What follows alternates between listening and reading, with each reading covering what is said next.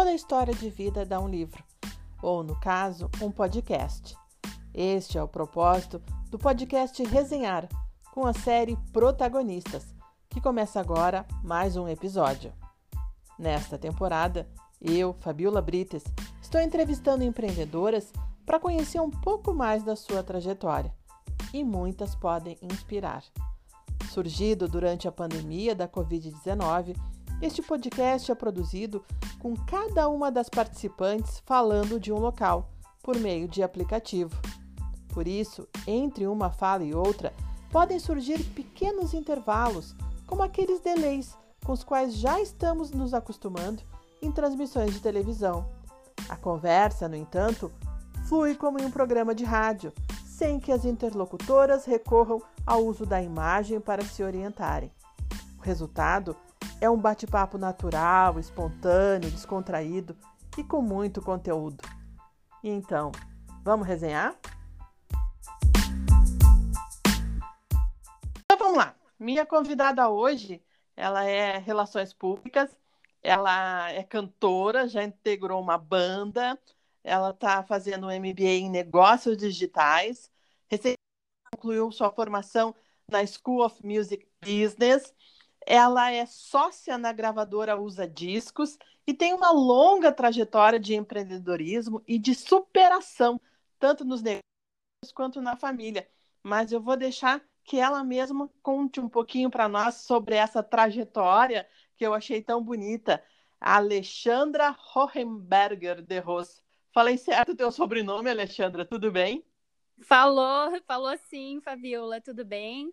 Olá, tudo. escuta também. E a convite aí de fazer parte desse teu projeto do podcast, muito legal.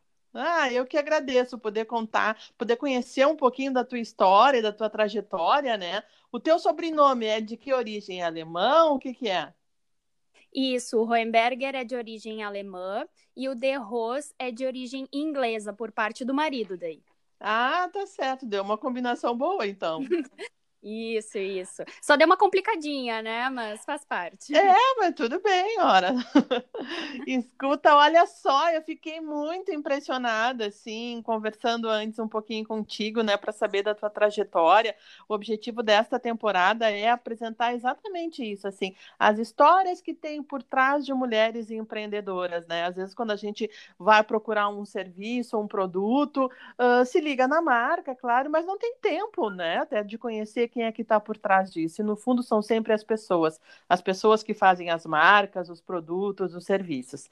Me conta então um pouquinho dessa tua trajetória como mesmo entrou na tua vida, como é que entra a música na tua vida, enfim. Então vamos lá. É, como tu já mencionou, né, eu sou formada em Relações Públicas pela PUC em 2009. Aí, logo depois de formada, eu tive algumas experiências profissionais aí bem legais. Trabalhei numa empresa do ramo educacional, na parte comercial, também passei brevemente por um banco, depois assumi o cargo de community manager, né, de gestora de comunidades, de uma startup uh, de tecnologia lá de São Paulo. Isso foi um trabalho remoto, né, eu representando a empresa aqui em Porto Alegre. E foi ali por 2013, se eu não me engano, mais ou menos, que o meu pai recebeu um diagnóstico de é, câncer no, no pulmão, é um tumor, né, no pulmão, e é, eu lembro que isso foi um choque bem grande para nós na família, né? E já adianto, né, para quem está nos ouvindo, que o final é feliz dessa história. Hoje ele está recuperado, fez a cirurgia, está super bem. Uh, mas na época ele estava iniciando um projeto de uma importadora de cervejas. E como a gente recebeu esse, essa notícia, né, não muito agradável, e eu tinha é, essas experiências também, já tinha minha formação em relações públicas, falava inglês. Sim. Aí uh, eu entrei junto nesse projeto com ele uh, para dar um suporte, principalmente na parte do planejamento. E aí, com o tempo, eu acabei entrando de cabeça e fui assumindo também essa parte aí da importadora da cervejaria. E aí, um, a gente teve, eu acho que a gente conversou antes, né, Fabíola, uma série de pedras no caminho, digamos assim. Pois é, tu já é, me fala um pouquinho assim, tu, tá, você tu entrou nesse ramo de cerveja uh, e tu conhecia alguma coisa, gostava, ou foi mais assim em função da família, assim, de ajudar o teu pai naquele momento? Isso, o grande é, fator motivacional naquela época definitivamente foi a família. É, Uh, eu já tinha esse espírito empreendedor, uhum, digamos assim, né? Uhum. Desde adolescente, pesquisava, pensei em colocar um café, fiz cursos no Sebrae, sempre tive isso na minha cabeça. Ah, um dia eu vou querer ter meu negócio, vou querer empreender. Mas aí, quando aconteceu isso, e que foi esse choque muito grande, né, para todos nós da família, e o meu pai ficou por um período ali um pouco impossibilitado, né, de tocar esse projeto, aí isso foi definitivamente o fator motivacional para que eu entrasse e auxiliasse ele nesse projeto para tirar ele do papel e que ele funcionasse e prosperasse, né? Uhum. Antes de tu seguir nessa trajetória, fala dos percalços dessa época, assim, que eu acho que é, que é bem interessante, porque a gente está passando, o mundo está passando por uma situação que é só percalço, né? Que é só dificuldade de todos os lados, e tu tens um exemplo bem prático, não é? Isso aí. É, na época, claro, se exigiu bastante planejamento, muito estudo, né? Justamente porque eu mesma, quando eu entrei, não tinha muito conhecimento sobre o produto, então foi bem desafiador. E foi muito legal porque eu aprendi bastante, não só sobre cerveja, mas todo o processo, né, de como fazer empresa, de como realizar uma importação, de fazer contato com fornecedor no exterior, que tem todo um, uma forma de se abordar, de se conhecer o país, de saber quais são os costumes, a cultura, como funciona a negociação, né? Então, isso foi muito rico para mim, eu aprendi bastante é, naquela época. E até nós visitamos os fornecedores lá no Reino Unido, foi muito legal também essa experiência. Mas aí, logo depois disso, da gente re realizar as primeiras importações, é, foi bem uma época que surgiu uma crise ali, porque a gente está sempre em crise, né, Famiula? Exato. Aí naquela época teve crise e aí a taxa de câmbio foi lá em cima, acabou inviabilizando praticamente o negócio para nós. E também próximo desse período, a gente teve uma época de chuvas muito grande aqui no Rio Grande do Sul. A gente tinha nossas mercadorias de, num depósito na região metropolitana aqui de Porto Alegre e uh, havia um terreno do lado desse depósito que era mais alto, tinha um barranco e por causa das chuvas causou infiltração nesse terreno que cedeu e o paredão dele acabou derrubando esse depósito onde estavam as nossas cervejas e nós perdemos assim em torno de 60% a 70% da nossa mercadoria. Nossa, que prejuízo. Que foi, assim, prejuízo bem grande. Foi, foi um momento assim bem complicado, nos deixou em choque. E aí foi é, depois de tudo isso, né, aí a gente já tinha um plano de quem sabe colocar uma marca própria de cerveja artesanal, né? Mas isso foi um, isso nos impulsionou, então, ok, vamos ter que nos adaptar, mudar um pouco nossos planos agora, porque a Sim. vida tem que seguir, a empresa tem que continuar, né? Exato. E foi assim que a gente resolveu, então, é criar a nossa própria marca de cerveja artesanal naquela época. Uhum, que ela continua. Então, vocês adaptaram, driblaram aquelas dificuldades, não é? Desse setor para conseguir seguir em frente. Mas a, a carreira, a, a vida no meio musical foi andando meio paralelo, assim. Como é que foi? Isso, isso mesmo. É, paralelamente a isso, então, existia uma gravadora chamada Usa Discos, que foi fundada pelo meu pai, que também é cantor, instrumentalista, nativista, né, de música gaúcha, e já hoje ela tem quase 30 anos de existência, né? Mas naquela época ainda não tinha essa alternativa que se tem hoje da distribuição digital, né? Não tinha é, tinha já o Spotify, tinha YouTube, mas ainda não era muito forte, não tinha muitos assinantes e não se mostrava como uma alternativa financeira, né, para quem trabalhava nessa indústria da música ainda, e a parte da venda física já tinha caído vertiginosamente, né?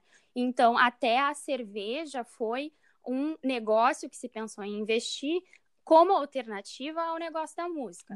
Mas eu lembro que quando eu entrei no projeto da cerveja, eu sempre estava de olho ali no negócio da música, porque a música vai continuar sendo consumida, né? Sim. né? A forma como ela é consumida que, que vai mudar. Mas, enfim, naquela época ainda não se mostrava assim muito atrativo, né? A distribuição digital. A gente ficou acompanhando os movimentos do mercado, mas com a empresa um pouco pausada, digamos assim, enquanto a gente focava as nossas energias na cerveja. Mas aí, com o tempo, né, o mercado foi mudando, a gente se atentou a isso e assim resolvemos, então, aí eu praticamente assumi daí todos os negócios, né? Depois eu eu é, abracei também a gravadora, não só a cervejaria, uhum. para que a gente fizesse essa migração do físico para o digital. E hoje a gente está aí, a, a gente está num ótimo momento da gravadora, com a nossa distribuição digital.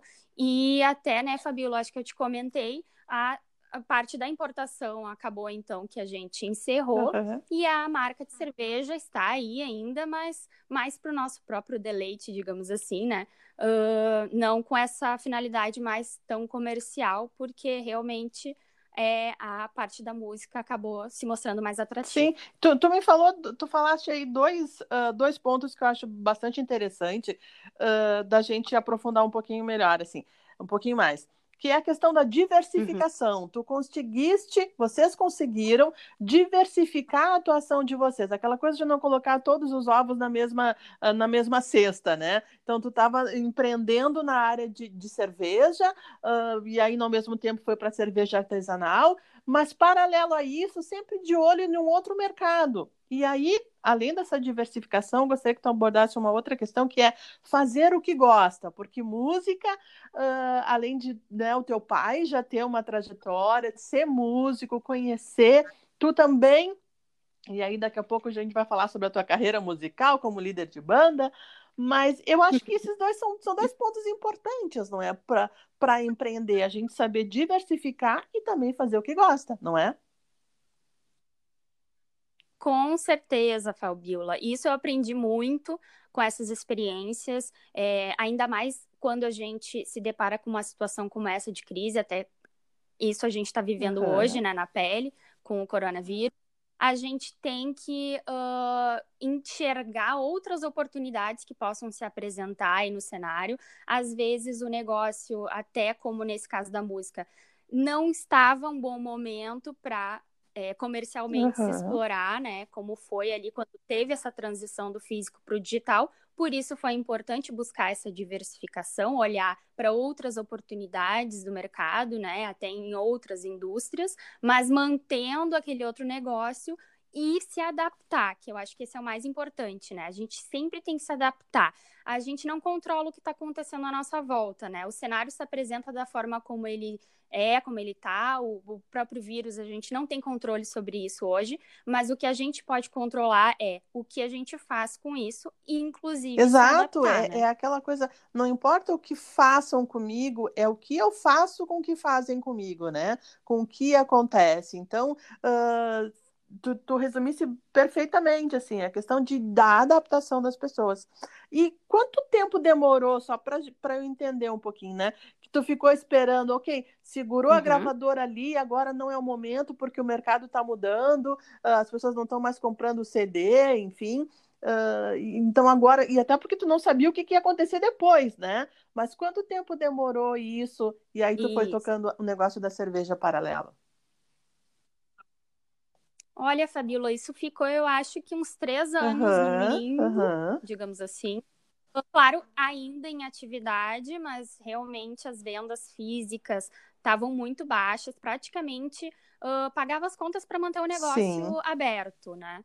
Uh, então a gente teve que ter essa paciência aí realmente de esperar para que o mercado tomasse esse rumo, né? Fizesse essa movimentação em direção ao digital e viabilizasse novamente uhum. o negócio. E como música. é que era o negócio na música na tua vida antes? Qual era o nome da banda? Como é que é?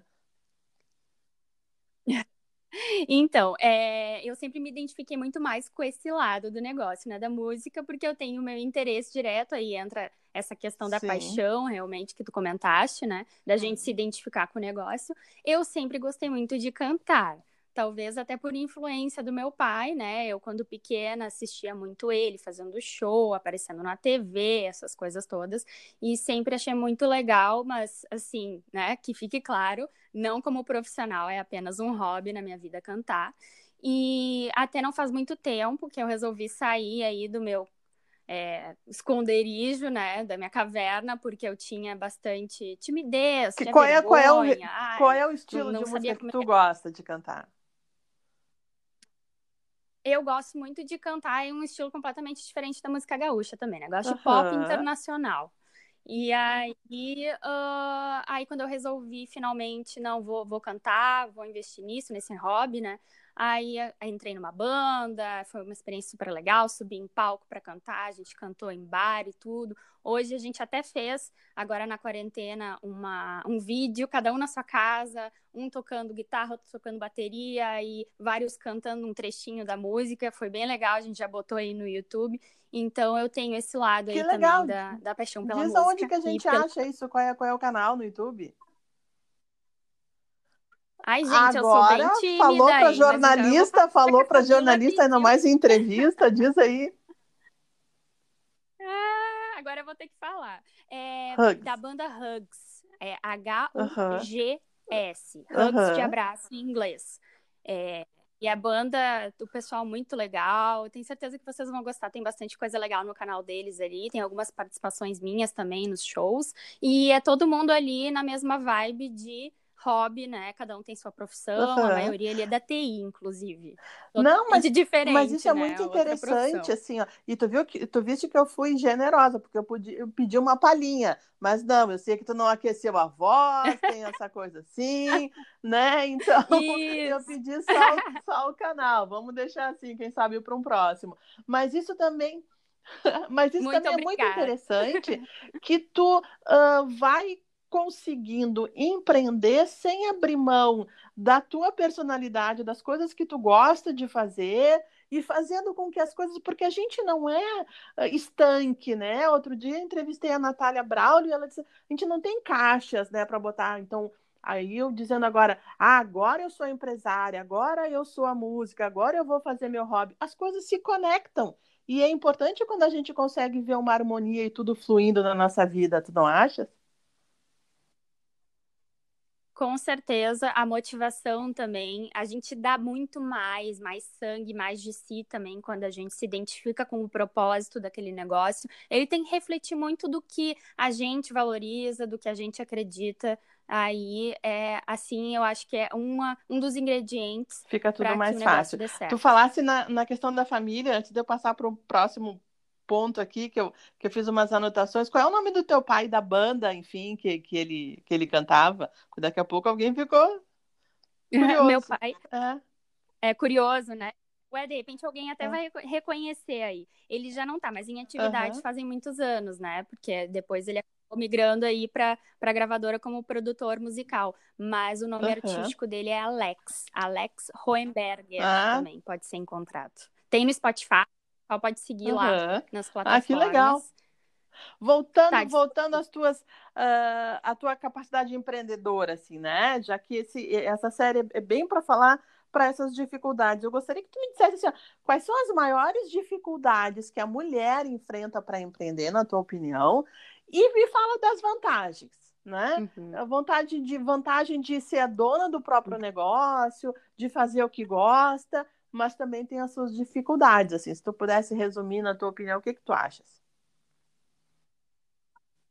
Com certeza. É, até essa minha experiência na cerveja foi bem interessante, porque é um ambiente bem masculinizado, né? E a própria música aqui no Brasil e principalmente no Rio Grande do Sul é uhum. bem masculinizada também, né? Então isso é daí é muito pessoal, né? Mas para mim é até intimidador, né? A gente fica ali, às vezes a gente frequenta um ambiente que só nós somos mulheres, né? Então tem que ter muito, tem que ser bem trabalhada essa uhum. questão da autoconfiança. Para mim sempre foi um, um, desafio bem grande isso. É, me sentir segura, assertiva, né? E mesmo estando num número maior ali de homens e, e, e perdendo para o número de homens, me sentir à vontade para poder é, ser assertiva e, e, e falar como, minhas ideias, enfim. Deixa né? eu só pegar esse gancho assim. E como trabalhar essa autoconfiança? Que, que, técnica, que tática tu utilizava, assim? Ah, eu sei que eu vou estar em tal lugar, é um ambiente basicamente masculino, mas eu preciso fechar esse negócio, eu preciso ap apresentar minha ideia. Uh, como é que faz para se... Ih, vai. Para é. conseguir se fortalecer, né? Olha, é uma coisa que eu sempre fiz muito, uh, uhum. tentar me desenvolver uh, a nível pessoal, sempre busquei muito é, ler sobre assuntos sobre inteligência emocional. Isso com certeza é, a gente aprende técnicas uhum. de como melhorar nesse aspecto, né? Uh, fazer também um exercício de é, não se deixar uhum. limitar pelo medo. Né? Ou eu me sinto intimidada naquele ambiente, mas eu sei que eu preciso ultrapassar essa barreira e assim eu também sei que eu vou crescer. É como eu aqui no podcast, por exemplo, hoje, minha primeira participação no podcast. Fiquei super nervosa, mas eu também sei que eu preciso passar por essa experiência que é super enriquecedora, é uma super oportunidade para mim também, né? É legal estar fazendo projeto e vencer esse medo, então, para poder é, de fato crescer, aprender e ter essas uhum. experiências legais na vida, né? Então, isso foi fundamental e a gente vai aprendendo isso com o tempo, com a experiência, né? Com certeza, hoje eu sou uma mulher completamente diferente da que eu era há cinco anos atrás, né? Isso é muito por ter, não ter me deixado limitar por esses meus medos e uhum. inseguranças. E contar também com uma rede de apoio feminina é de extrema importância esse incentivo, essas indicações e buscar uhum. dicas, né? Até às vezes uma outra amiga empreendedora pedir uma opinião, um incentivo, uhum. faz E, e as vantagens? Também. Quais são as vantagens que tu vê no fato da mulher empreender? Eu acho que a gente tem uma habilidade muito grande de comunicação, e de diplomacia, eu vejo, e de conseguir entender, talvez por ter mais empatia, não sei, de enxergar um ambiente quando ele é muito diverso em termos de opiniões, né, de, de experiências, de backgrounds, valores até. Eu acho que a gente tem essa habilidade muito grande de poder é, ter esse jogo de cintura, de saber uhum. administrar isso e, e, e conseguir também administrar conflitos. Acho que Sim, e um tu falaste nessa da questão da rede de apoio, nesse sentido é que vem o guia, né? O guia de negócios entre empreendedoras, que tu fosse também uma das primeiras né, a ser convidada para participar dessa equipe. Por que que tu aceitasse participar? E já aproveita e já faz um convite, né, para as pessoas que estão nos, nos ouvindo neste momento, neste podcast, para participarem do guia. Com certeza. É, até aproveito a oportunidade aí, já deixo um agradecimento à Natália e à Marina, né, que nos convidaram a fazer parte desse projeto lindo. É, a Marina até minha amiga de infância e, e é uma pessoa que eu admiro muito. Uh, acho muito legal que elas estejam pensando aí nessas mulheres empreendedoras com esse projeto, né, nesse momento difícil pelo qual a gente passa, mas eu aceitei porque achei, me identifiquei completamente com com esse projeto, achei lindo, de fomentar os negócios, né, uh, entre as mulheres empreendedoras e ajudar na divulgação dos seus negócios. E então um pouquinho sobre o uhum. guia, né, para quem já escutou aí os outros episódios do podcast. Se não escutaram, recomendo que escutem, porque estão excelentes os episódios. Uh, mas então é um guia, é a mulher que tem sua empresa, que é autônoma, né, que está à frente do seu negócio, pode participar fazendo sua inscrição através de um formulário, coloca todas as suas informações ali do seu negócio e entra neste guia que é de livre acesso, é, qualquer um pode entrar nesse guia para pegar as informações, ver as recomendações dos negócios dessas empreendedoras que fazem parte, e nele também a empreendedora pode deixar algum benefício especial para as outras participantes desse guia, para incentivar também essa troca aí uh, de uma é, utilizar o negócio da outra uhum. ou indicar o negócio da outra, né? Então é mais uma forma aí de se divulgar esses negócios das mulheres empreendedoras e isso focado por enquanto é, pois é, né? eu até né, comentei com as meninas, com a Natália e a Marina no outro no episódio com elas que ele começou já rompendo limites, que era para ser da região metropolitana de Porto Alegre, mas já foi lá para a região norte, Passo Fundo, enfim, o negócio está se espraiando, assim, a ideia, e eu também acredito, e por isso o objetivo de começar por essa por essa série, né, que fala sobre o protagonismo nos negócios, é em função desse guia de negócios entre empreendedoras, que eu acho uma ideia muito legal, tem um pouquinho da história, da trajetória de todas que participam, tá lá a história da Alexandra também, eu não digo a história toda, mas um pouquinho, né, e complementando aqui, mas é, é legal, reforço o convite que tu fizeste também. A gente já vai encerrando, encaminhando para os finalmente, queria aproveitar para pedir para te dizer, então, deixar aí as tuas redes sociais. Quem quiser conhecer mais o trabalho da Usa Discos, o que que faz, né? pode dizer o da Usa Discos e também da cerveja, uh, falar as tuas, fica à vontade. Então, gente, podem me encontrar lá nas redes sociais por Alexandra Roenberger de Roas. Eu sei que é um sobrenome meio complicado, mas acho que vai estar aí na descrição sim. do podcast, né, Fabiola? Já ajuda.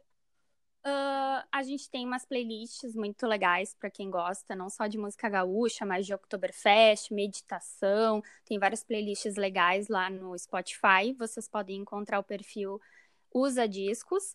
E nós também temos a nossa nosso canal do YouTube com vários vídeos de músicas gaúchas clássicas, muito legal, que se chama as melhores canções gaúchas. Inclusive agora nesse durante o período de quarentena nós ultrapassamos os 100 mil inscritos no uhum. nosso canal. Estamos bem contentes com isso também. Fico à disposição aí para quem quiser se conectar. Ah, mas que legal, parabéns. Olha, adorei Estamos conversar aí. contigo, Alexandra. E muito obrigada mesmo. E agora é rezar para que as questões tecnológicas tudo funcione, porque a gente só eh, explicando um pouquinho, né, para quem não está muito acostumado, a gente está gravando esse podcast por aplicativo. Eu estou na minha casa, no meu quarto aqui, a Alexandra está na casa dela. Está no quarto também, Alexandra? Estou, estão tá, E eles não derrubaram nada, né? Porque teve um outro um áudio que tu me mandasse e disse, ah, esse é o, e, e, são esses sons, assim, e eu fico aqui no meu quarto pensando, o meu condomínio ele é, é, silencioso, assim, mas como tem muita criança e muita gente em casa nesse momento, de vez em quando tu ouve um, um latido de um cachorro no corredor, ouve uma criança picando uma bola, mas faz parte, né? É bem diferente. É, não, e ainda mais tu que trabalha parte, com, com gravadora, uh, é bem diferente de um ambiente controlado, de um estúdio, não é? Quando a gente tem todo o domínio de tudo, do microfone, das técnicas e tudo mais. Mas é aquilo, se a gente vai ficar sempre esperando as condições ideais, a gente acaba não fazendo nada. Então, eu resolvi, resolvi começar o quanto antes Isso e tem mesmo. histórias muito bacanas e eu adorei conhecer a tua história. Muito obrigada pela tua participação, tá ok? Ah, muito obrigada, Fabiola, pela oportunidade de eu compartilhar um pouquinho sobre a minha trajetória. E sucesso aí no podcast. Tô louca para escutar Obrigada, todos os um próximos episódios também.